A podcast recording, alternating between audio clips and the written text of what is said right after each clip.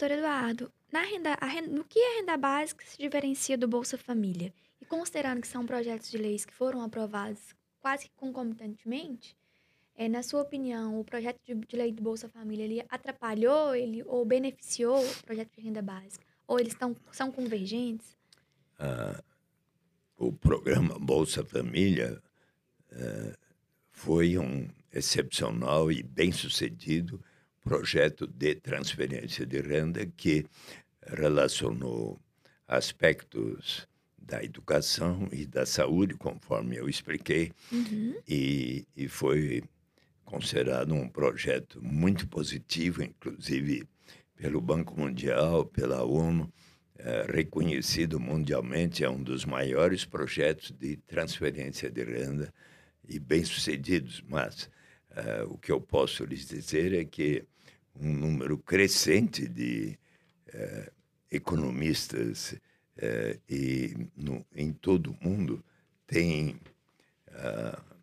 recomendado a renda básica de cidadania.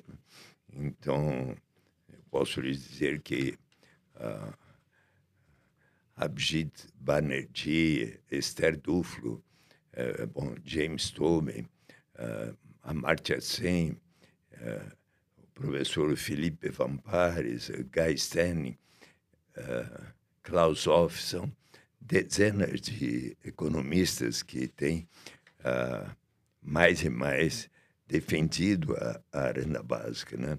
Uhum. Uh, vocês conhecem o livro Vamos Sonhar Juntos, do Papa Francisco, onde o, o Papa Francisco diz o seguinte: reconhecer o valor do trabalho não remunerado para a sociedade é vital para repensarmos o mundo pós-pandemia.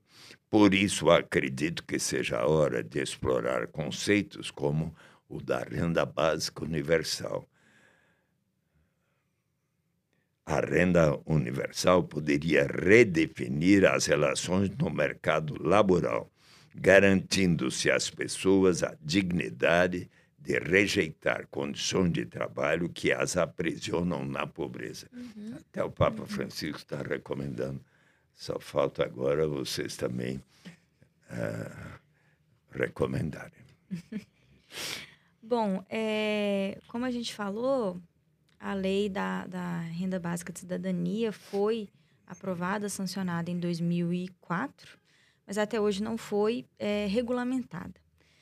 Então, na sua opinião, quais são os fatores que levaram a, a essa inércia de, de, de regulamentação, a, né, já são 18 anos, né? É, quais são os fatores que fizeram com que essa regularização não fosse feita até hoje? Bem, há algumas boas notícias. Né? É fato que foi difícil que, inclusive durante uh, os oito governos do... Bem, quando o presidente Lula sancionou, nós estávamos no começo ainda do Bolsa Família e tudo, uhum. e era visto como um passo na direção da renda básica.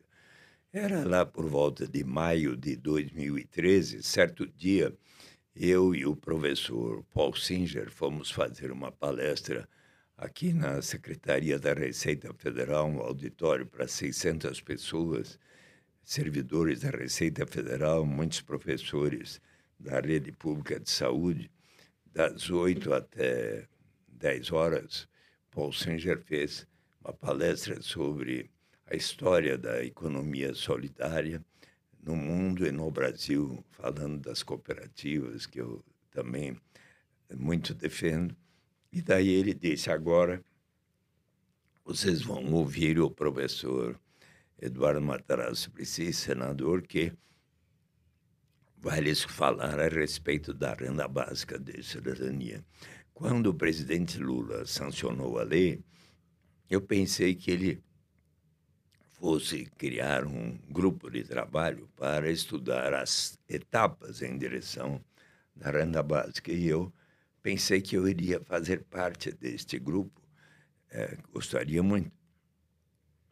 Quando ele disse isso, eu pensei, ah, eu vou escrever. Era 2013, né, uma carta para a presidenta Dilma sugerindo a constituição de um grupo de trabalho. E eu, então, insisti, escrevendo, escrevi mais de 30 cartas a ela, eh, para que ela pudesse me receber, para que eh, finalmente pudéssemos ter. E, às vezes eu até cheguei a conversar com os ministros, uh, a Luiz Mercadante, Tereza Campelo, e eles uh, tiveram assim alguma resistência. Puxa, mas isso vai custar muito, vai custar uh, o, praticamente o orçamento da educação, mas da saúde e tal. E, e a presidenta Dilma finalmente me recebeu mas ela já estava no Palácio Alvorada aguardando a decisão que, infelizmente, foi para afastá-la do governo. Ainda ontem saiu uma decisão da Justiça dizendo que ela não cometeu uh, qualquer falta grave, não poderia ter sido afastada da maneira como fez. E, mas aí ela não voltou ao governo.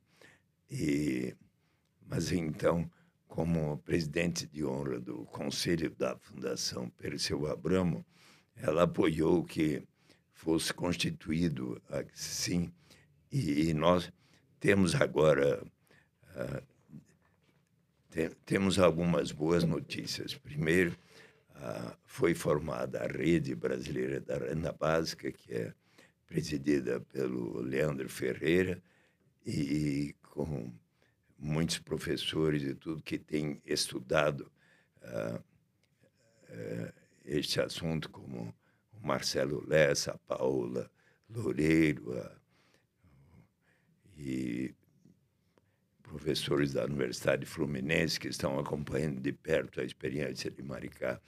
E também foi formada eh, em 2019 no Congresso Nacional por mais de 220 deputados federais e senadores a Frente Parlamentar Mista em Defesa da Renda Básica de Cidadania, primeiramente presidida pelo uh, João Henrique Campos, que foi eleito prefeito de Recife e desde em janeiro uh, deste ano, então, a, a, a eleito em 2020, então desde 2021, a presidenta da Frente Parlamentar em Defesa da Renda Básica é a deputada Tabata Amaral. Então, é, essas duas entidades estão como que estudando como uh, realizar, implementar a renda básica e eu tenho procurado muito colaborar. E em que medida isso será possível? Ah, podemos primeiro examinar que há estudos do IPEA, por exemplo, em 2011, ah, economistas do IPEA como bom, fizeram um estudo é, publicado em dezembro de 2011, pelo qual examinam o Bolsa Família, o programa o salário família e o desconto de imposto de renda permitido às pessoas de maior renda uh, para, para cada dependente. Somando os três, uh, e esse último é, é, maior que o programa Bolsa Família, mas somando os três, eles uh, propuseram a formação de um uma renda básica universal para todas as pessoas até 16 ou 18 anos. Seria, portanto, uma parte. Uh, outro conjunto de economistas, uh, Bernarda Pi, mais cinco economistas, mais quatro economistas, uh, fizeram um estudo em que propõe que o benefício da prestação continuada e com outros outras formas de transferência possam ser juntadas para se criar uma renda básica universal para toda a população acima de 60 ou 65 anos. Então, você tem já uma, uma ponta para os mais jovens e outra para os mais idosos. Daí nós podemos salientar que no sistema tributário brasileiro, primeiro, é claro, é importante se realizar, se caminhar na direção de um sistema mais equitativo, onde você possa cobrar, uh, seja o imposto sobre grandes fortunas e ou também uma, uma maior incidência de impostos de renda sobre aquelas pessoas que ganham um, maior renda, não é? Uh, inclusive sobre as grandes fortunas. E, e há um aspecto muito relevante que é o seguinte: sabe, quando certo dia a presidenta Dilma, já afastada do governo, em numa reunião é, realizada quando ela visitou a Organização Mundial do Comércio em Genebra, Alguns jornalistas perguntaram a ela: a senhora cometeu algum erro no, durante o seu governo? Ela disse sim, é, um grave erro, porque eu pensei que concedendo incentivos fiscais e creditícios aos empresários, eles iriam realizar mais investimentos, proporcionar maior emprego e tudo, mas eles acabaram absorvendo aqueles incentivos como lucros maiores. Quando Paulo Guedes tomou posse como ministro da Economia, ele também fez uma severa crítica aos chamados assim por ele, piratas que ficam no Congresso Nacional uh, fazendo lobby para a criação de uh, incentivos fiscais e creditícios. Quanto é o valor de incentivos fiscais e creditícios?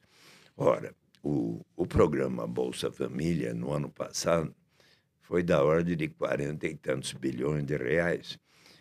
Para este ano, o total de incentivos fiscais e creditícios, que constituem principalmente uma transferência de renda aos que ganham mais, somam 371 bilhões de reais. Se nós somarmos quarenta e tantos bilhões de, do Bolsa Família mais 370 e tantos de incentivos fiscais e creditícios e quiséssemos pagar a todos 212, 13 milhões de brasileiros e brasileiras, diz a lei, inclusive aos estrangeiros aqui residentes há cinco anos ou mais, chegaríamos já a uma quantia modesta, mas significativa de uma renda básica para todos os brasileiros. Portanto, está ao nosso alcance, sim. Bacana.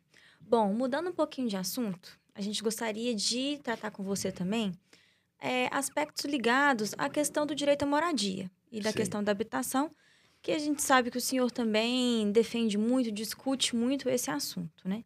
Um dos assuntos que está muito em voga na atualidade e por causa do contexto de pandemia é a questão do despejo zero. Certo. Que o senhor é, vem discutindo muito esse assunto também. Então, é, na sua opinião, e levando em consideração todo esse contexto de pandemia, como o senhor coloca a importância é, da suspensão das ordens de despejo e a, na manutenção do direito à moradia e da, da habitação de qualidade? Eu aqui aproveito a oportunidade para renovar o apelo ao ministro Luiz Roberto Barroso para que seja novamente prorrogado o prazo, porque o Supremo Tribunal Federal uh, definiu que até 31 de março uh, não haja despejo uh, para uhum. famílias em ocupações. Uhum.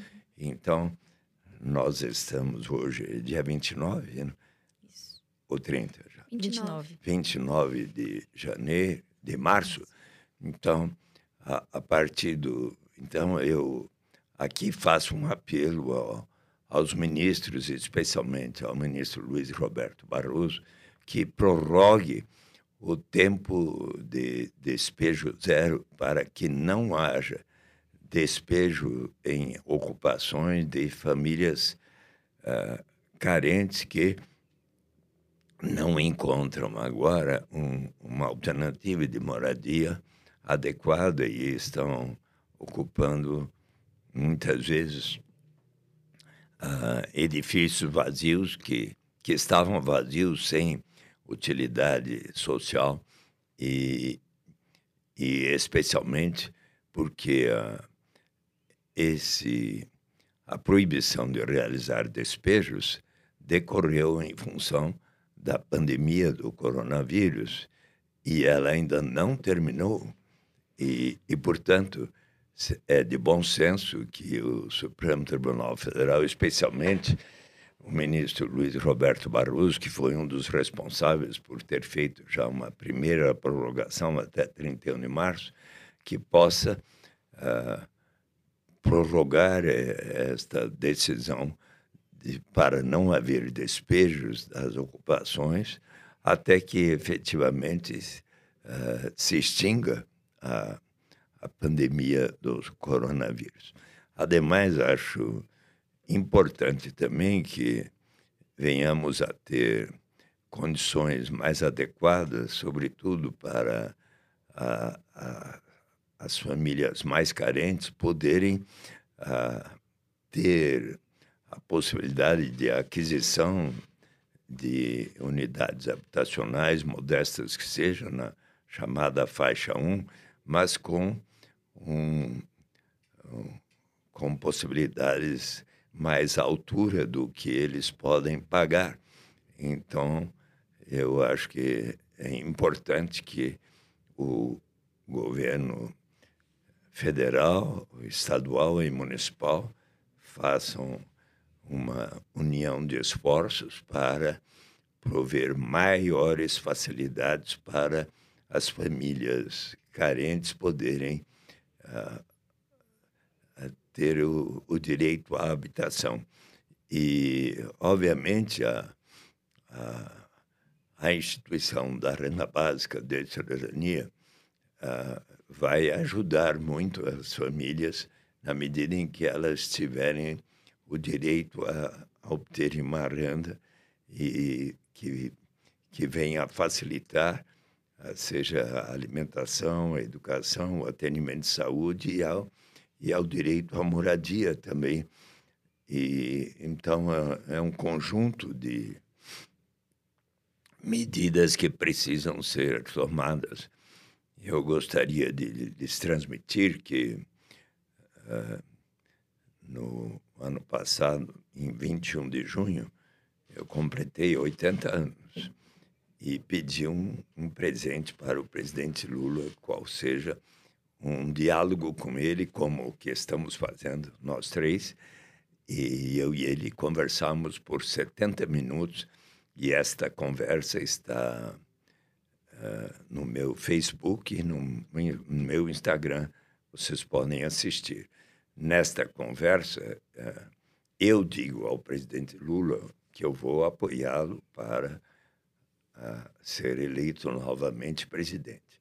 E ele me diz, podem conferir, que ele vai uh, regulamentar e aplicar a lei que institui a renda básica de cidadania até chegar à universalidade e incondicionalidade, porque ele compreendeu muito bem, é, e eu posso depois lhes mandar que existe a transcrição deste diálogo e, e, que vai constar, porque a sétima edição do meu livro, Renda de Cidadania, A Saída pela Porta, posso perguntar, quando vocês saíram de casa da última vez, como aconteceu? Pela porta. Pela porta, não pela janela. Né? Sim. Vocês sabem que os fundamentos da proposta da renda básica vêm de muito longe, desde o início da história da humanidade. Uhum. Só. E se quiser eu posso falar um pouquinho dessa desses fundamentos, mas só completando. Então, o presidente Lula diz que uma vez eleito ele vai regulamentar e isso está lá. E inclusive a transcrição deste diálogo vai estar na oitava edição do meu livro Renda de Cidadania, A Saída pela Porta, que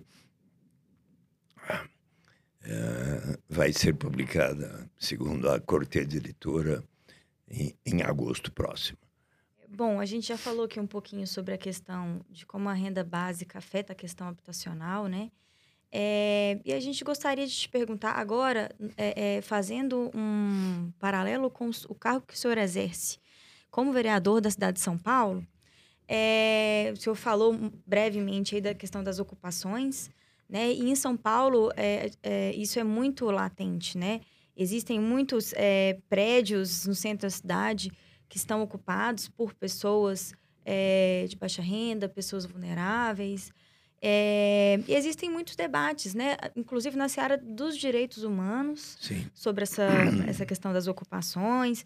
Vão desde o do direito à moradia até as questões de habitabilidade, inclusive de segurança da habitabilidade. Né? Então, na sua opinião, é, essas ocupações elas são uma alternativa legítima de se efetivar a função social é, da propriedade e do acesso à cidade?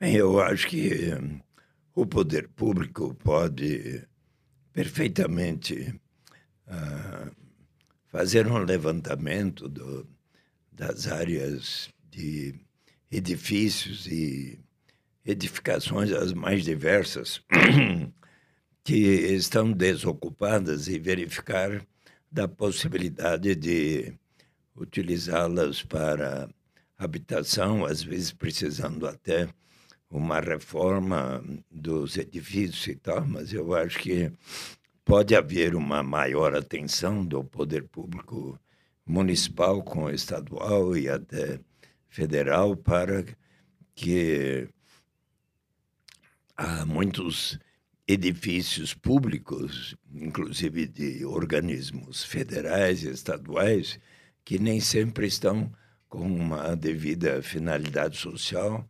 ocupados e poderiam ser objeto dada esse aumento tão grande, porque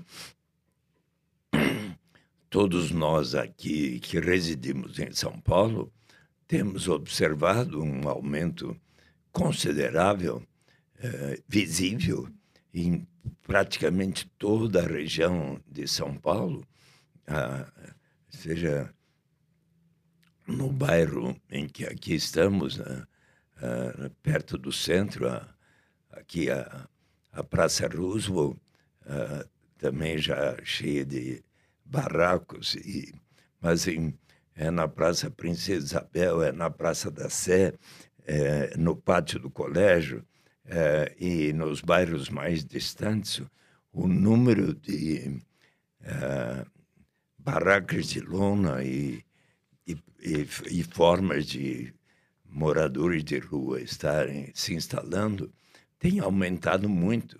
Então, é preciso uma, um esforço muito grande para uh, reverter isto, e eu acho que é de responsabilidade de todos nós. A mim, como vereador, eu tenho uh, procurado ver isso e, e, também nesses últimos, nas últimas semanas, né? mas também há tempo eu venho acompanhando o que se passa lá na Cracolândia. Uhum. O governo municipal e estadual estão fazendo ações para remover as pessoas que, que eram que estavam mais lá na região da rua Elvésia, com Alameda Dino Bueno, mas aí transferiram as pessoas para a Praça Princesa Isabel e daí talvez indo para outros lugares e, e é preciso uma solução uh, mais adequada uh, quando do governo Fernando Haddad havia o programa de braços abertos que foi substituído pelo programa Redenção, mas que não, uh, não teve o mesmo sucesso como o, Braços Abertos tinha, tinha desenvolvido. Não é?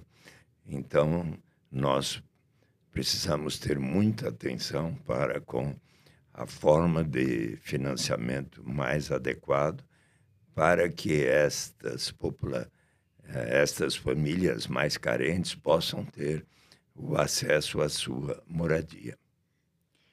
Doutor Eduardo, o senhor lançou recentemente um livro intitulado Um Jeito de Fazer Política, que a gente está com ele aqui, E, e aí o senhor conta um pouco da história da carreira pública, né? É, e a gente queria é, ouvir de você quais foram os maiores desafios já vividos nesse, nessa longa estrada de carreira pública na política que o senhor já enfrentou? Ou quais os maiores é, feitos que o senhor gosta de falar para a gente um pouco? Bem, quando de, neste livro eu conto um pouco da minha formação, eh, dos valores e exemplos que eu recebi de meus pais, Paulo Cochrane Esprici, Filomena Matarazzo Esprici, meu pai, é, eles eram muito católicos, eu sou oitavo de onze filhos, né? E morávamos numa residência muito boa na Alameda Casabranca, com a Alameda Santos, e tinha lugar ali, jardim, tinha piscina, tinha para esporte, para andar de bicicleta. Tinha, e também morava junto ao Parque Siqueira Campos, que é tão bom parque, e o outro, Alexandre de Guzmão, onde joguei futebol muitas vezes com as pessoas do bairro e tudo. E tá, às vezes os entregadores de empório, do empório. E, e fui e, e, recebi de meus pais a, a preocupação de que sempre deveríamos nos manter unidos, solidários e fraternos, mas que estes valores deveriam também servir para além dos muros da nossa casa. Meu pai costumava receber muitas pessoas que é, com necessidades e às vezes eu acompanhava até o portão e ele me dizia: Olha, filho, mais importante que qualquer auxílio que você dê a essa pessoa é você poder ouvir a sua história. E eu é, guardei isso e, e, digo aos que trabalham comigo: é, qualquer pessoa que chegue aqui pode ser um empresário, um senador, um governador ou um morador de rua, precisamos ouvi-lo com atenção. E, e, coisas assim. Eu também, na, na minha infância, adolescência, uh, eu estudei no colégio, na, na, escola Nossa Senhora das Graças, depois no Colégio São Luís, desde a admissão até o, o científico, né? E, e fui eh, despertando para muitas coisas que aconteciam comigo. Né? Certo dia, por exemplo, aos, acho que tinha uns 10 anos de idade, morando em meu quarto em frente ao Parque Siqueira Campos, lá por volta da meia-noite, eu ia ver o que era mulheres levando borrachadas de policiais que as colocavam para até a, o distrito policial para ficar lá três, quatro dias e daí estavam lá de volta vendendo seu corpo. Uhum. É, coisas que fizeram me pensar muito. E E quando na adolescência comecei a me interessar sobre o que, que era o desenvolvimento do mercado comum europeu, do capitalismo, do socialismo, do comunismo, do marxismo, o que, que era tudo. Aos 21 anos, eh, eu pedi a meus pais que pudesse parar de estudar tinha completado o segundo ano na Fundação Getúlio Vargas, Escola de Administração de Empresas. Ah, queria visitar a, Europa Ocidental e Oriental para ver um pouco do que, que era o mercado comum europeu, e, mas também a, a Rússia, a Tchecoslováquia, a Hungria, a Polônia, a Iugoslávia, Bulgária e a França, a Inglaterra, a França, a Suíça, a Áustria e a Alemanha Oriental, Ocidental, vi o Muro de Berlim. E depois de um semestre de viagem, cheguei à conclusão que era possível, sim, ajudar o Brasil a construir uma nação mais justa, mas que era importante fazê-lo por meios da democracia, por meios pacíficos e não pela violência. E, e quando terminei o curso de administração de empresas, trabalhei por um tempo com meu pai no escritório Suplicy Em fevereiro de 66 surgiu um concurso para ser professor de economia na, na minha escola, na FGV, e eu disse a meu pai, olha, eh, se eu passar nesse concurso, quem sabe eu consiga fazer o mestrado, doutoramento em economia, ser professor. Olha, filho, veja bem o que você quer, porque ser professor talvez não lhe dê o padrão de vida que você está acostumado, mas se for o que vai lhe deixar feliz, uh, vou procurar lhe apoiar. E assim, passei no concurso em agosto de 66, fui para Michigan State University, fiz um mestrado, uh, aí depois de dois anos voltei para que a Marta pudesse completar também o seu bacharelado em psicologia, daí voltamos, uh, fiz o doutoramento e um 15 meses também na Universidade de Stanford, que me deu um, uma scholarship, e daí, uh, em 73, a partir de agosto, me tornei professor tempo integral na GV, daí começaram a haver solicitações à última hora, depois a revista Visão e daí a Folha me convidaram para escrever, ser editor de economia na Visão, escrever artigos de política econômica. Passei a escrever três, quatro artigos por semana na Folha. Aí, quando chegou 76, um, um grupo de amigos ajudou a eleição do Flávio Flores da Cunha Biarrembá para vereador.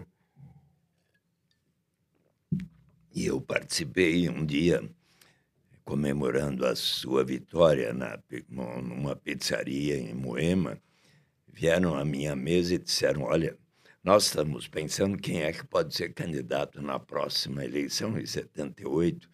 Como seus artigos estão sendo muito lidos na Folha, uh, seria bom você considerar. E eu fui conversar com Ulisses Guimarães, André Franco Monturo, Plínio Arruda Sampaio, Chopin Tavares de Lima, Alberto Gomes, o que, que é ser um representante do povo? Me interessei, me inscrevi no MDB, em 78 fui eleito deputado estadual, e daí uh, fui deputado estadual, federal, é, fui candidato a prefeito, a governador, não eleito, daí eleito vereador e presidente da Câmara, com 201 mil votos em 88, então 89, 90, quando chegou 90, o Lula e o PT me disseram, olha, está muito bem na opinião pública, seria bom você ser candidato ao Senado. Fui eleito o primeiro senador pelo PT na história, e daí mais duas vezes eleito, 24 anos, e daí em 2014 perdi a eleição, mas fui honrado pelo prefeito Fernando Haddad para ser o secretário de Direitos Humanos e lá desenvolvi uma série de projetos e quando chegou março de 2016 eu perguntei ao Fernando, olha, você prefere que eu fique até dezembro como secretário, ele era candidato à reeleição, uhum. ou que eu seja candidato a vereador, daí ele e o PT acharam que eu poderia ser candidato a vereador. Eu deixei a secretaria e tive como vereador 301 mil votos, a maior votação para um vereador na história de São Paulo e do Brasil. Uhum. Daí, em 2018, fui novamente candidato a, ao Senado, mas aí uma enxurrada de fake news prejudicaram-me um pouco. E, mas, novamente, em 2020, fui eleito com 167 mil votos, aumentou o número de candidatos bastante mas fui assim ainda o mais votado de São Paulo e do Brasil como vereador. E, e agora ah, estamos aí numa, numa decisão a tomar. Na próxima semana, provavelmente, eu terei um, um diálogo com o presidente Lula e o Fernando Haddad para uh, debater o que, o que será melhor para o Brasil. Né? E, então, eu acho que o, as alternativas são posso continuar vereador até 2024 e, e continuar essa batalha pela implementação da renda básica uhum. e, e, com toda energia e força. Uh, isso eu farei em qualquer circunstância uh, e posso simplesmente continuar vereador até 2024, mas alguns acham que ah, você deveria ser novamente candidato ao Senado, outros que acham que eu deveria ser candidato a deputado federal para ajudar a bancada, o PT, outros que acham que eu deveria ser candidato à Assembleia Legislativa, a deputado estadual. Então, e na próxima semana eu teria um diálogo com Fernando Haddad e, e, e Lula e eu tomo um, um ponto de tomar a decisão. Aí depende. Agora o que a Maiara Vieira e a Luísa Milagres recomendarem, não? então.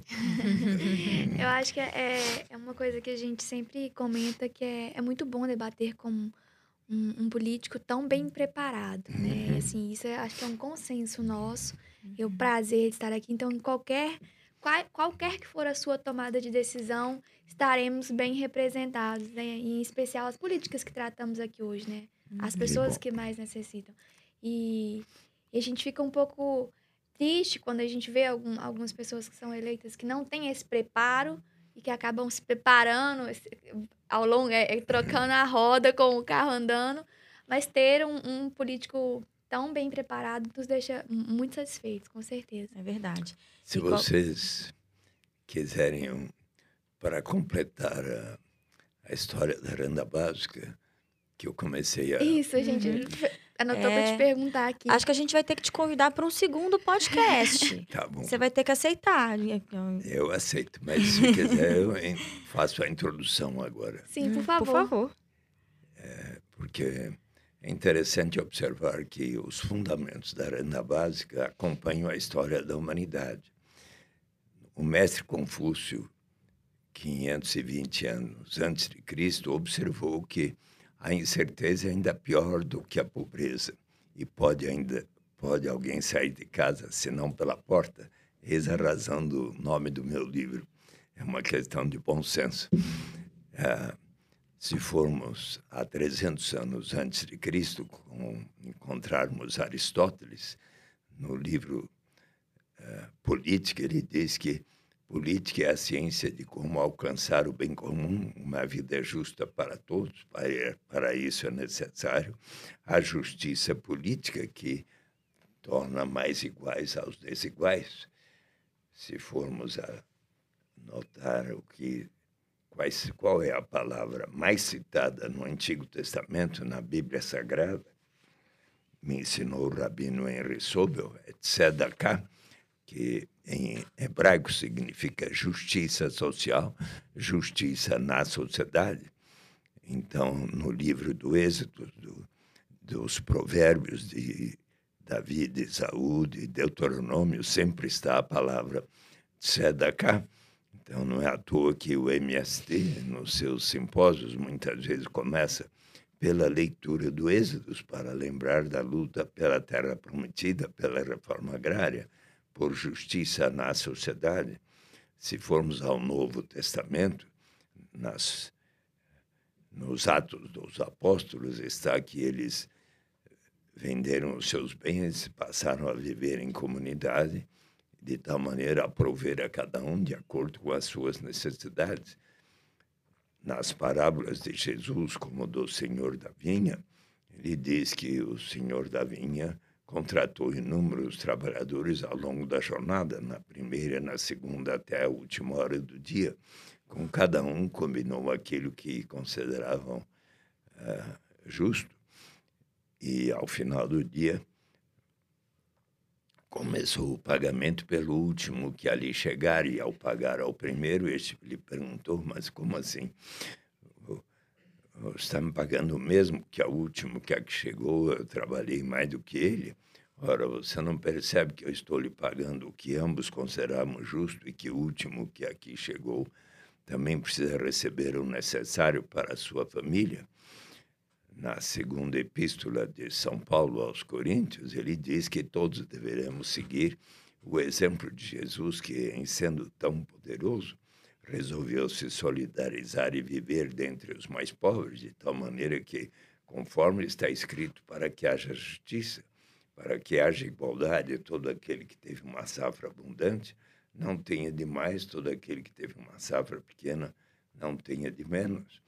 Se nós formos ver os ensinamentos dos seguidores de Maomé, do islamismo, como dos quatro califas que escreveram o livro dos hadis, Omar, o segundo deles, diz que toda aquela pessoa que detém um grande patrimônio deve destinar uma parcela de seu patrimônio para os que pouco ou nada têm.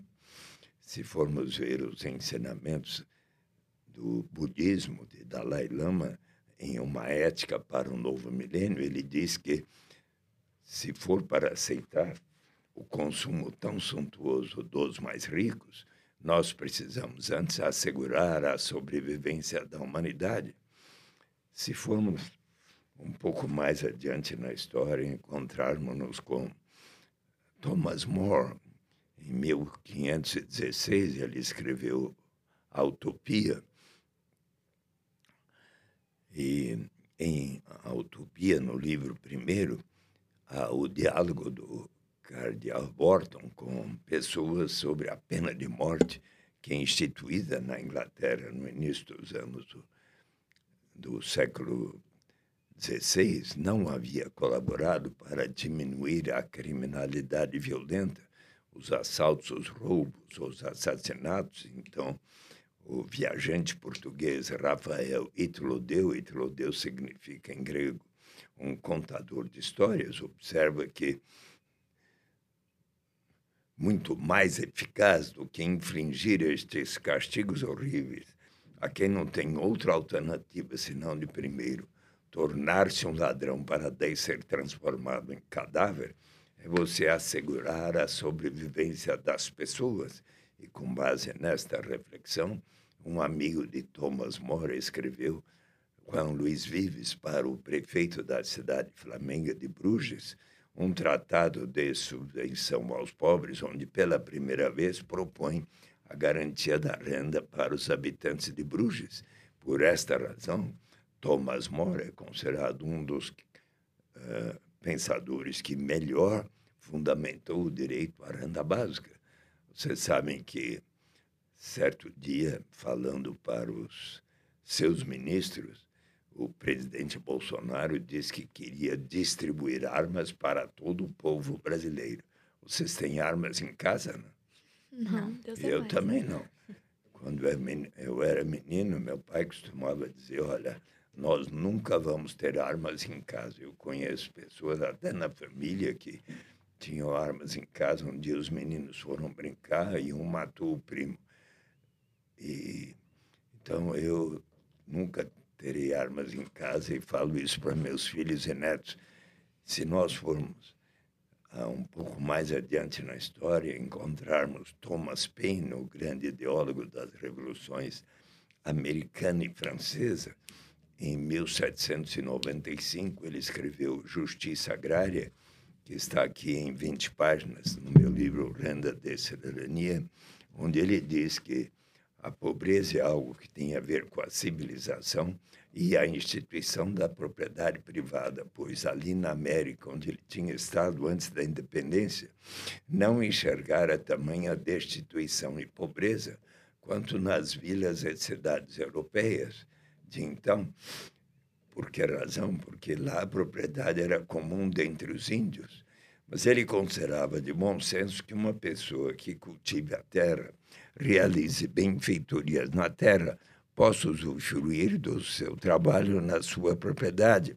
Mas era o seu plano que toda pessoa que assim o fizesse uh, pudesse ter o direito de receber a sua renda, mas deveria uh, transferir uma parte de seu rendimento para um fundo que a todos pertenceria e deste fundo, uma vez acumulado, se pagaria a cada pessoa residente naquele país e essa era uma proposta para todos os países, ele ressalta, se pagariam tanto um capital básico quanto uma renda básica como um direito inalienável de todos partilharem da riqueza da nação.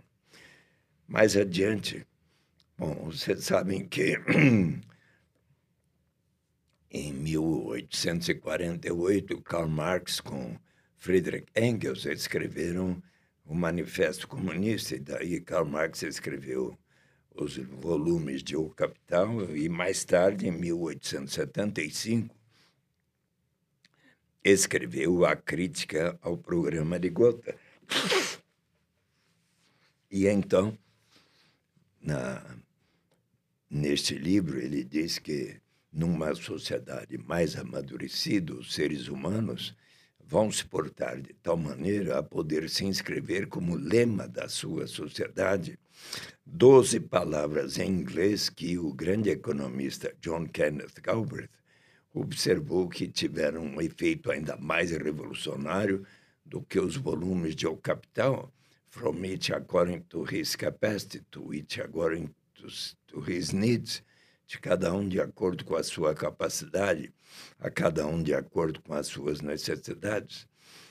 Quando certo dia eu expliquei a garantia de uma renda ao longo da história para as comunidades eclesiais de base na Conferência Nacional dos Bispos do Brasil, então presidida pelo saudoso Dom Luciano Mendes de Almeida, quando eu falei no Karl Marx, ele disse no final: Olha, Eduardo, você não precisa aceitar o Karl Marx para defender a sua proposta, porque ela é muito melhor defendida por São Paulo na segunda epístola aos Coríntios. Então, eu passei a ler aquela epístola, achei tão bela, e sempre cito Karl Marx e São Paulo.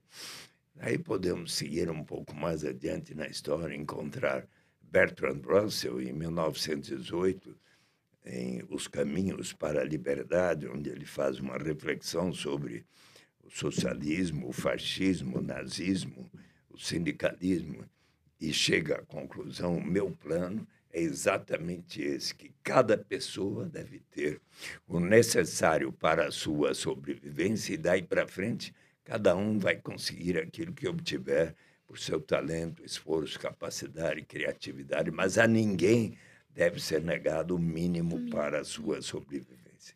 E daí para frente, no mais largo espectro de economistas e muitos laureados com o prêmio Nobel, desde Milton Friedman, como John Kenneth Galbraith, como uh, James Tobin, Paul Samuelson, uh, a Amartya Sen e tantos outros, mais e mais, uh, a Abhijit Banerjee, Esther Duflo, mais e mais economistas têm defendido a renda básica universal como uma solução agora abraçada também pelo querido Papa Francisco. Então, uh, eu acho que vale a pena essa proposta. Eu quero muito vê-la implantada no Brasil e vou dedicar todo o meu esforço para que isso aconteça o mais breve possível. Uhum. Bom, nada mais é do que a implementação do próprio princípio da igualdade, né? Certo. Tratar os iguais igualmente, os desiguais desigualmente na medida de sua desigualdade. É. E, e proporcionando dignidade e liberdade real para todos. Sim, isso mesmo. Com uma, um princípio de maior igualdade. Uhum. Para colocar em prática os princípios de justiça definidos por John Rawls em uma teoria da justiça, os princípios são de igual liberdade, de diferença e de igualdade de oportunidades. Uhum. De igual liberdade, que diz que toda pessoa precisa ter um conjunto de liberdades básicas fundamentais, como as que estão no artigo 5 em 78 incisos da Constituição ou na Declaração Universal dos Direitos Humanos, que precisa ser estendida a todos na sociedade. Uhum. O princípio da diferença, que diz que qualquer diferença socioeconômica que porventura exista na sociedade só se justifica se for em benefício dos que menos têm e de maneira a proporcionar igualdade de oportunidades a todos na sociedade. Como explicar o princípio da diferença? Suponhamos que constituamos um bom time de futebol, de basquete, de vôlei, mas nesse time temos craques excepcionais como Pelé, Garrincha, Neymar, Marta, Hortência e outras. E, então, nós vamos conversar com esses craques. Olha, nós queremos ganhar o campeonato. Como vocês jogam excepcionalmente bem, então nós vamos lhes proporcionar uma remuneração melhor que a nossa, que também jogamos, mas não tão bem. E de tal maneira chegamos a uma diferença mas que é em benefício de nós que não jogamos tão bem quanto aqueles craques excepcionais. Assim eu ilustro o princípio da diferença. E justamente uh, no seu livro, John Rawls, ele diz que, uh, então, para bem aplicar esse princípio, seria bom a garantia de uma renda através de um imposto de renda negativo. Mas o professor Felipe Van Pares, no seu livro Real Freedom for All, What If Anything Can Justify Capitalism, e neste outro livro, escrito com seu colega Yannick van der da Universidade Católica de Louvain, Renda Básica, uma proposta radical para uma sociedade livre, uma economia sã, que tem um, com meu prefácio, que é da Cortez Editora, Uh, neste livro, ele explica que melhor ainda para a boa aplicação daqueles princípios de justiça de John Rawls que o imposto de renda negativo será a renda básica universal e incondicional para todos e todas, especialmente as mulheres. Uhum. É isso aí. Bom, doutor Eduardo, a gente finalizando aqui nossa entrevista, gostaria de te agradecer imensamente nós da Fundação Israel Pinheiro e eu em particular, eu admiro muito a sua trajetória, a sua carreira, seu trabalho. Para a gente foi assim um imenso prazer te escutar. É, foi uma aula que o senhor deu para a gente aula aqui. de história, de política, Exatamente. de vida. Então, assim, é, escutar o senhor falar para a gente é um grande prazer. Qualquer seja a decisão política que o senhor tomar, a gente estará acompanhando e escutando o que o senhor tem a dizer novamente. Passa a palavra para Maiara.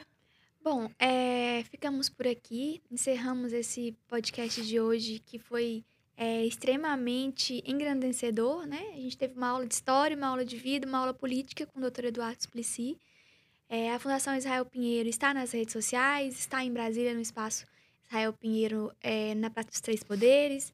Estamos na, no Museu Casa de João Israel Pinheiro e passo a palavra agora para o nosso convidado, Dr. Eduardo Suplicy, para que ele faça suas palavras finais, para que a gente feche o programa de hoje. Muitíssimo obrigado. Uh, Maiara e, e Luísa, foi uma satisfação para mim e eu acho que nós podemos caminhar em direção a esse Brasil e o planeta Terra mais justo. Uh, precisamos hoje muito pensar em como uh, persuadir aqueles que lá na Rússia, na, na Ucrânia, estão realizando essa guerra que não faz sentido. Uhum. É, eu acho que se tivéssemos em todo o planeta Terra é, aplicando as recomendações do Papa Francisco, vamos colocar em prática os instrumentos de política econômica que possam significar a realização da justiça para que então possa haver a paz dentro de cada país Sim. e dentre os países e daí nós estaríamos mais próximos de uh, atender uh, aquelas pessoas que quando houve as guerras do Vietnã e do Iraque, vocês sabem que os povos do mundo saíram às ruas para o quê? Uhum. Cantar aquela canção pela paz. Uma canção do Bob Dylan, Blowing the Wind, ah, que, se vocês quiserem, a gente termina com ela. Você pode fazer uma palhinha para gente. Para que possamos ter efetiva justiça e daí a paz no mundo, tá bom? How many roads must a man walk down before you may call him a man? and how many seas must the white dove sail before she sleeps in the sand? And how many times must the cannonballs fly before they are forever banned? The answer, my friend, is blowing in the wind. The answer is blowing in the wind. And how many years must a mountain exist before it is washed to the sea. And how many years must some people exist, like the Brazilian people, before they are allowed to be free? And how many times must a man turn his head and pretend that he just doesn't see? The answer, my friend, is blowing in the wind. The answer is blowing in the wind. And how many times must a man look up before he can see the sky? And how many years must a man have before he can hear people cry? And how many deaths will it take till he knows that too many people have died? The answer, my friend, is blowing in the wind. The answer is blowing in the wind. Uau! Mais uma qualidade, tá vendo, doutor Também cantou. É verdade. Muito obrigada mais uma vez. Tá e a gente encerra Muito por obrigado para vocês também.